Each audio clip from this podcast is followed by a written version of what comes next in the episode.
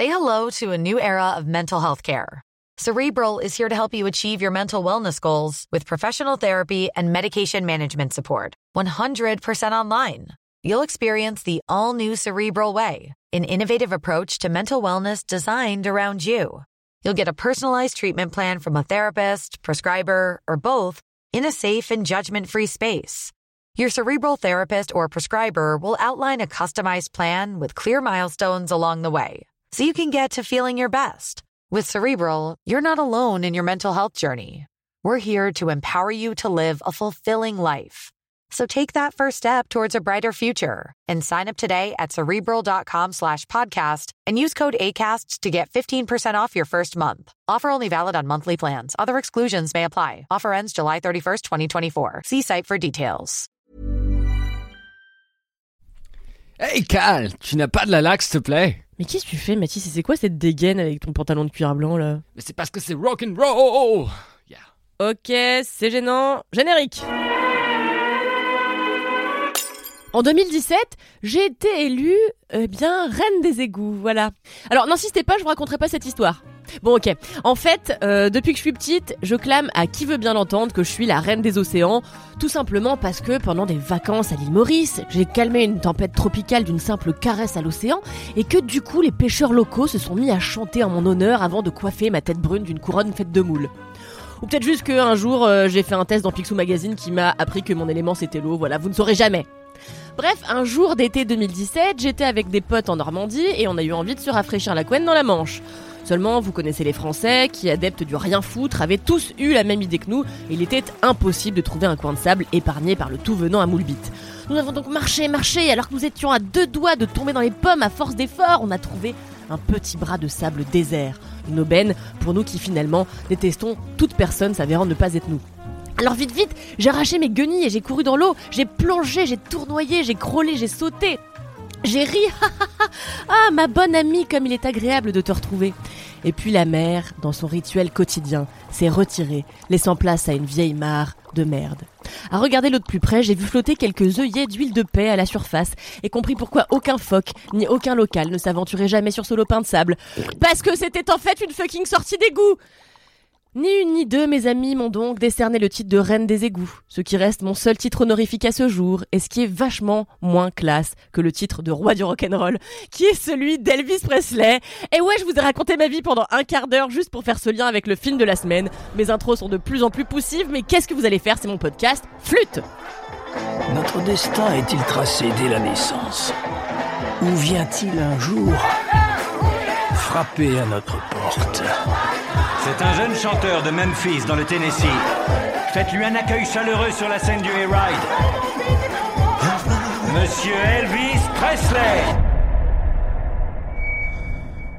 Donc, le gros film de la semaine, c'est bel et bien Elvis, le nouveau blockbuster chromé de notre ami australien Baz Luhrmann, qui avait complètement disparu des radars depuis la série The Get Down en 2016 et disparu du cinéma d'ailleurs littéralement depuis 2013, année où il avait sorti Gatsby le Magnifique. Baz Luhrmann, qui a longtemps été considéré comme le petit prince du nouvel âge d'or du film musical au cinéma, grâce à ses films Ballroom Dancing et Moulin Rouge, est surtout, en réalité, le petit prince du cinéma bling bling, à base de voltiges filmiques et autres plans qui dégoulinent de fric et d'effets spéciaux. Il était donc tout naturel que le réalisateur ait envie de raconter l'histoire d'un homme qui aimait les dorures, les canapés capitonnés et les Cadillacs fuchsia. Je vais pas vous mentir, j'avais autant envie d'aller voir ce film que de passer six mois pendu par les pieds à Guantanamo. Euh, déjà parce que je suis pas fan des biopics, ensuite parce que je suis pas fan de Baz Luhrmann. Donc ça faisait vraiment deux éléments quoi euh, sur deux. Parce que Baz Luhrmann, il a un cinéma un poil trop tape à l'œil pour moi qui aime plutôt le naturalisme. Mais finalement, j'ai passé un moment électrisant, et Dieu sait que c'est pas facile de passer un moment électrisant à 9h du matin à Châtelet-Léal un jour de solde. Dès l'intro du film, Baz Luhrmann montre qu'il est bel et bien de retour avec ses vieilles marottes, et fait faire des grands 8 à ses caméras qui volent au-dessus de Las Vegas, se retournent, volent dans l'autre sens, et franchement, le premier quart d'heure a été, pour moi, très douloureux, tellement le montage est épileptique et les images clinquantes. Et puis quelque chose finit par prendre, et ce quelque chose, c'est d'abord la musique. You ain't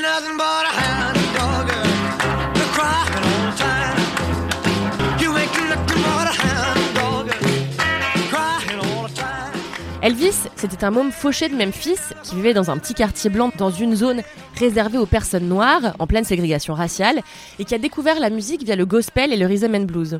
Donc dès le début, Lurman insère sa caméra dans des messes gospel et autres soirées où Elvis a constitué sa culture musicale et a vu naître sa vocation pour la guitare, mais aussi et surtout pour le chant et la danse. Le film Elvis commence donc par raconter la jeunesse de sa passion avant de se concentrer sur les hauts et les bas de sa carrière et surtout et c'est là que c'est très intéressant, sur sa relation avec le colonel Parker, un impresario qui se définissait lui-même comme le roi de l'entourloupe. Alors bon, moi je sais pas, hein, mais j'ai l'impression que c'est écrit dans le titre, quoi, du coup, que c'est un enfoiré. Mais bon, Elvis, lui, c'est un bon petit gars, un peu naïf, un peu prompt à faire confiance à son prochain. Il est toujours fourré dans les jupes de sa mère, et il fait tout pour offrir une vie de rêve à sa famille. Alors quand sa mère meurt, euh, eh ben il transfère son affection sur le fameux colonel Parker qui, vous le devinez, va l'escroquer pendant toute sa carrière, allant jusqu'à prendre 50% des gains d'Elvis, le laissant ruiner et le poussant à négliger sa santé pour performer à Las Vegas. Donc tout le film de Baz Luhrmann, coécrit par Craig Pierce et Sam Bromell, explore leur relation toxique des premiers exploits d'Elvis sur scène à ses cinq années de performance à Vegas, en passant par sa tentative de carrière à Hollywood. Et en filigrane, c'est l'histoire des États-Unis qui se dessine dans cette super production. Parce qu'Elvis, il est indissociable de son pays. Il a participé à carrément changer la face de la culture populaire en repoussant les limites du rock'n'roll, en chantant ses rébellions politiques et sociales, et en secouant toute une société puritaine. En effet, Elvis, au milieu des années 50, a dévoilé à l'Amérique un tel déhanché que des pétitions ont été menées contre lui, l'accusant d'obscénité. En fait, l'accusant surtout de danser comme une personne noire. Yes, les États-Unis des années 50, c'était vraiment le top.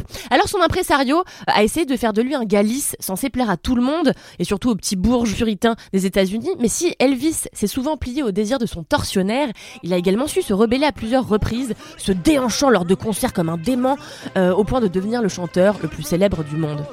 Il est toujours à l'heure actuelle le chanteur qui a vendu le plus de disques de l'histoire de la musique qui ne évidemment pas empêché de tomber dans les affres classiques de la célébrité et d'enchaîner les relations extra-conjugales et surtout les pilules. Profondément déprimé dans sa cage dorée gérée par son salopard de manager, Elvis est tombé dans la drogue, l'alcool et est finalement décédé à l'âge de 42 ans. Un bien triste sort que Lurman analyse avec une grandiloquence absolument nécessaire à la construction de l'effigie d'une telle icône culturelle. Lorsqu'Elvis est monté sur scène pour la première fois, avec son pantalon rose, son top en dentelle et son maquillage charbonneux, quelque chose, sa sensibilité si particulière et son cœur à gauche dans les ghettos noirs du sud de l'Amérique, le prédestinait à être l'un des plus grands musiciens de l'histoire. Et quoi qu'en disent les détracteurs au bling-bling de son créateur, le film Elvis réussit à rendre hommage à son ambition, à sa grandeur. Et c'est aussi, évidemment, grâce à Austin Butler, l'acteur américain aperçu dans les teen séries comme Zoé ou Les Chroniques de Shannara, que la magie finit par prendre réellement. Au début, j'avoue, je trouvais qu'il ressemblait euh, davantage à un frère Bogdanov qu'à Elvis, et en fait, j'ai été une maxiconasse problématique de penser ça, quand Butler ressemble non seulement au king du rock, mais qu'en plus, il a le talent nécessaire pour porter 2h20 de film à la seule sueur de son front. Avec Tom Hanks, affublé d'une prothèse euh, maxillo-faciale en mode Jared Leto dans House of Gucci, qui m'a un peu saoulé, j'avoue. Franchement, faker le goitre quand Edouard Balladur existe, je sais pas si c'est franchement nécessaire. Bon après, est-ce que Edouard Balladur est bon acteur? Rien n'est moins sûr, enfin bref. Ils forment tous les deux un binôme de cinéma très solide, capable de supporter une super production comme celle d'Elvis sans flancher. Bref, Elvis, ça tourne dans tous les sens comme une bille dans un flipper de Vegas, ça fait parfois mal au crâne et je promets pas que vous en sortirez sans avoir la gerbe, mais ça vaut mille fois le coup d'être vu pour l'amour si sincère que portent son réalisateur et ses acteurs au roi qui les honore. Un amour apparemment un peu plus conséquent que celui que mes amis m'ont en tout cas porté ce fameux jour d'été en 2017 où ils m'ont élu reine des égouts.